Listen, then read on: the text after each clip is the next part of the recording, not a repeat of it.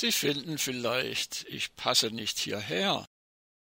Da müsste ich sagen, das bedaure ich sehr, denn ich bin praktisch bei jedem Empfang, vielleicht nicht zuvorderst, eher hinten im Gang, da tauche ich auf ohne Eile, ohne Hast und stehe dann da wie der dreizehnte Gast. Meine Damen, meine Herren, wie geht es? Hallo. Mir geht es gut, ich bin das Restrisiko. Ich habe an alle von euch gedacht und habe ein Köfferchen mitgebracht. Brennstabschmelzen und Natriumbrände, plötzlich berstende Reaktorwände, Computerfehler, für Erstschlagsbefehle, leckende Gase und Gifte und Öle. Hab ich alles da drin, nehmt ja alles in Kauf. Wollt ihr mal sehen, dann mache ich es auf. Meine Damen, meine Herren, wie geht es? Hallo. Mir geht es gut, ich bin das Restrisiko. Zwischen Metall und Beton gefällt es mir prima, fast so gut wie in Fukushima.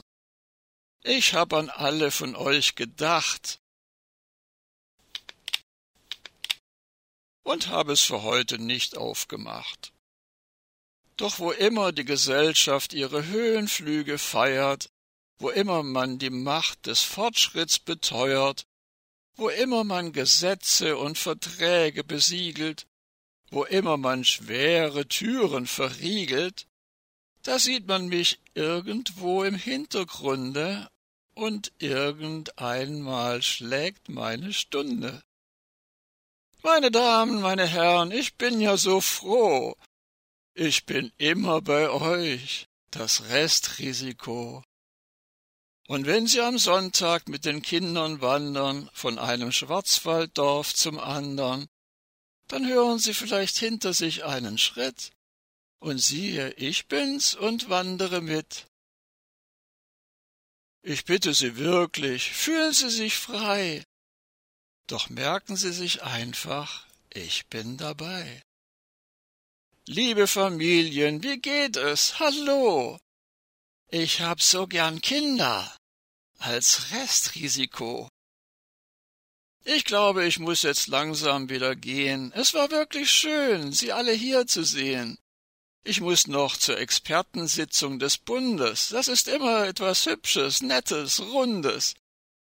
Da machen alle so ein eifriges Gesicht.